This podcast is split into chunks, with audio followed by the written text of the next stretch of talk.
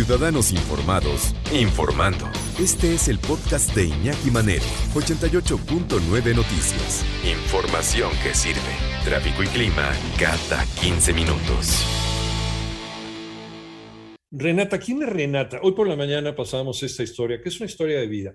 Es una chica invidente, es una chica con, ceguera, como muchas otras personas en el mundo, pero Renata es de estas personas que no se conforman y que llevan como algo completamente normal, ¿no? Eh, con lo que nacieron, lo que les ha tocado vivir. Y eso lo vemos cada cuatro años en las Paralimpiadas, ¿no? Que llegan colgados de medallas. Entonces, díganme, ¿quién es el que está mal aquí? Realmente Renata, Renata eh, lucha contra un mundo que a veces la ignora, que a veces no, no voltea a contemplar a gente como Renata.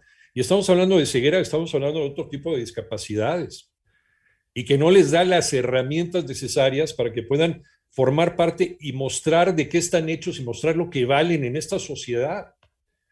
Pues Renata quiere y quiere mucho y quiere hacer muchas cosas. Y yo estoy seguro que lo va a lograr. Nada más falta que también haya autoridades que sean sensibles a lo que pasa con gente igual que Renata. Es una historia de mi amigo René Ponce. ¿Cómo está René? Buenas tardes.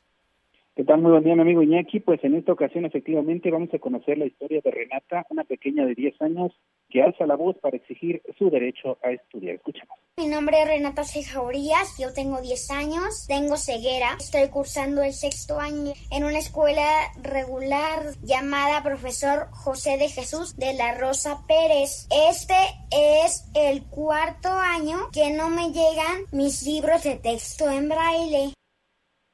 Y bueno, Iñaki Renata, quien vive junto con sus papás y su hermanito de dos años en Iztapalapa, me compartió su deseo de estudiar del que ya pues has hablado y dice con gran desesperación y luego de cuatro ciclos escolares sin libros adecuados, pues acudió la semana pasada junto con su mamá y hermanita a las oficinas del Centro de Recursos de Información y Orientación perteneciente a la Dirección de Educación Especial de la SEP, esto en Calzada de Tlalpan, para pedir que le entreguen sus libros. Esto fue lo que le respondió a ella y a su mamá, uno de los empleados de este lugar me dice con unas con esas palabras, ¿no? Este, pues es que tu presidente, porque el mío no es, ¿eh? Así me lo dijo, ¿no? Sabrás que redujo el presupuesto y que por eso no están, este, los libros no salieron completos las producciones y trabajas, pues sabes que arriba de nosotros hay gente. Pues la verdad yo tengo que decirle a mi jefa y a ver si me autoriza, que a ver si podemos ayudarte, pero está claro, no me comprometo a nada. Y bueno, Iñaki, tras esta decepción, pues decidieron acudir ese mismo día a la Comisión Nacional de Libros de Texto Gratuitos, donde les atendió la licenciada Mónica Mosquera del área de programación y documentación, reconoció que existe un retraso en la entrega y producción de libros y les pidió mantenerse en contacto para conocer cuándo podrían estar listos, aunque les advirtió que pues podrán llegarles en partes o por tomos en distintas fechas. Enojada por esta respuesta, Renata grabó un video que difunde ya en redes sociales en el que exige al presidente de la República, a la jefa de gobierno capitalina y a la, titular de la SEP también le hagan llegar sus libros. Escuchamos. Yo solo quiero decirles que yo no estudio por partes, que yo tomo clases todos los días y que estoy exigiendo mi derecho a estudiar y de tener mis herramientas básicas. Yo solo les pido a ustedes que me puedan ayudar y tener una pronta respuesta. Y bueno, Iñaki, ante la incapacidad de instituciones y autoridades escolares, la señora Beatriz, mamá de la pequeña Renata, pues se ha convertido en los ojos de, de, Renata, aprendiendo braille, transcribiendo textos para su hija y también sirviendo de enlace con las maestras que tampoco reciben capacitación para atender a niños con ceguera. Escuchemos. Entonces yo soy la que se encarga pues de Renata en todo, realizarle sus materiales, hacerle una, transcribirle una escritura, a las maestras hay que hacerles también la escritura en braille, que es como lo, lo hace Renata, pero también yo tengo que hacerlo en tinta, o sea, literal he vuelto a estudiar junto con mi hija, ¿no? Todos los grados hasta ahorita.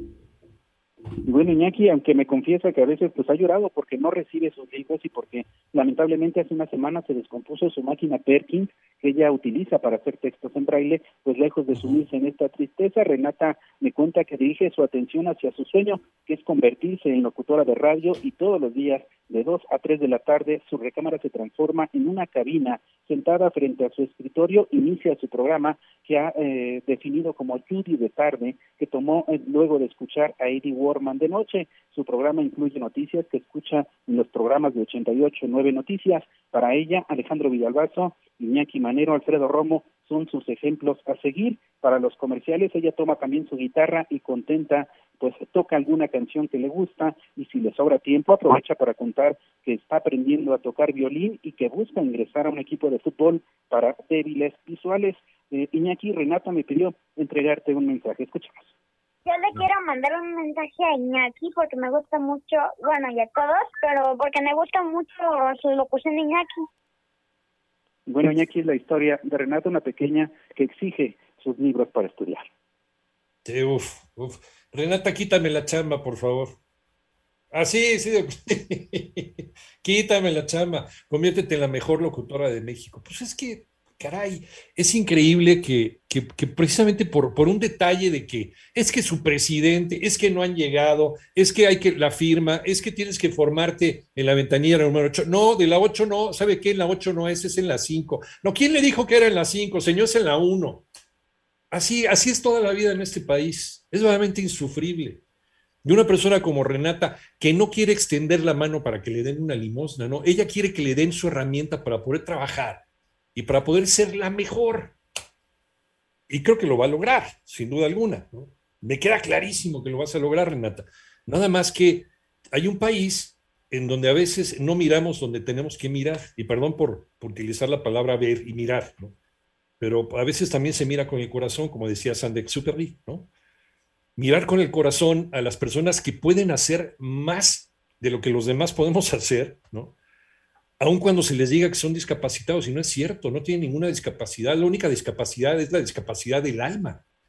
Y cuando tenemos gobiernos omisos que tienen esa discapacidad precisamente, no podemos permitir que gente como Renata pues logre sus objetivos y llegue tan lejos como puede llegar, que yo estoy seguro que Renata lo va a hacer. Renata, vamos a seguir tu historia muy, muy de cerca. Y vamos a seguir también, porque como dice el Chovi Landeros, somos bien necios. Muchas gracias, Renata. ¿Ya nos vamos, señor productor, o qué?